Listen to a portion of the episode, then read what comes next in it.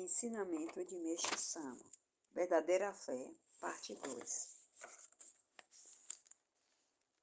É bom, contudo, estar ciente que também os espíritos malignos podem promover milagres, a fim de iludir os menos esclarecidos, aprisionando-os com dogmas e superstições.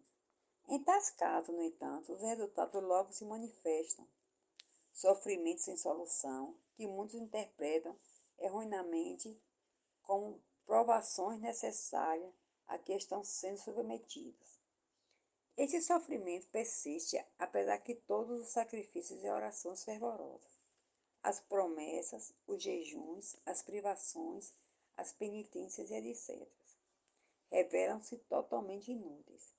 Diante de tal situação, inúmeras pessoas julgam-se abandonadas por Deus e afastam-se da fé, caminhando para uma infelicidade maior.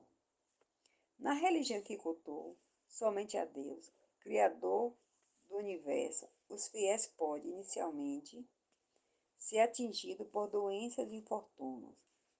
Entretanto, vencida essa fase de purificação das máculas, a situação sempre será sempre melhor do que a anterior.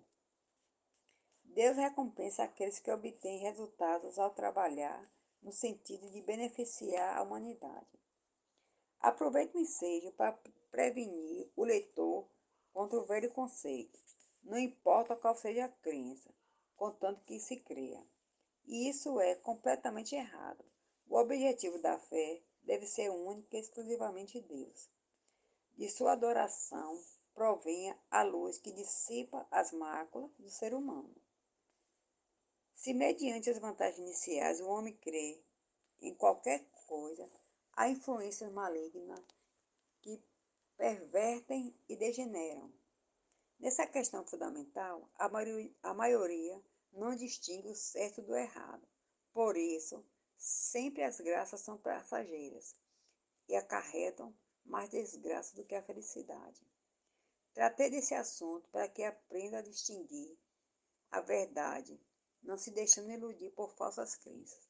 Por Meixo Sama, em 25 de janeiro de 1949, extraído do livro Paraíso, Alicerce do Paraíso.